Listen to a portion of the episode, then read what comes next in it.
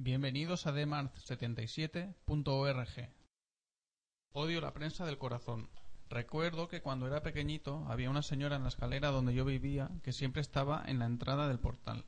Sentada en unas vallas, junto en la entrada por donde pasaban todos los vecinos, no fallaba ni un día. Esa señora había desarrollado una capacidad especial para girar el cuello y seguir su trayectoria desde el momento en que te localizaba hasta que entrabas en la escalera. Con sus enormes gafas no se le escapaba detalle. Si llevabas la bolsa de la compra, entraba en un estado de éxtasis. Su mirada no se apartaba de ella para tratar de averiguar lo que habías comprado.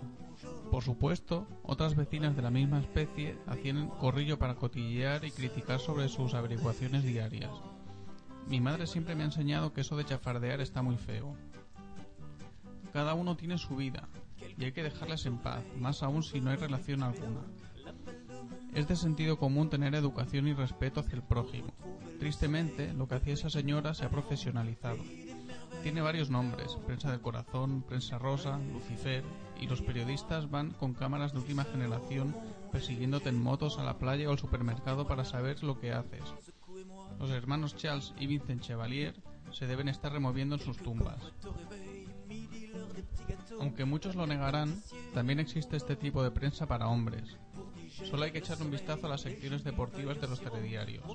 Que si un jugador del Madrid se ha lesionado, que mire que simpático es Sergio Ramos, cómo bromean los jugadores en el entrenamiento, lo que ha dicho Mourinho, ahora le responde Pep. Cuando un estudiante comienza una carrera de periodismo, ¿de verdad esperaba estar sentado enfrente de la casa de Jesulín para preguntarle por sus relaciones? ¿O preguntar a un entrenador de fútbol qué le parecía el estado del césped?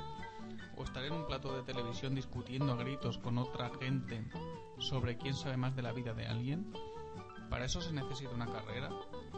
En mi opinión, eso no aporta nada a la vida. Si se quiere hablar de alguien, se debería entrevistarle, dedicarle un documental o escribir un libro sobre su biografía y sus logros, tal y como ya hacen los profesionales del periodismo, porque a mí, personalmente, no me interesa la vida de alguien que lo único que ha hecho ha sido salir en Gran Hermano o se ha casado con un torero.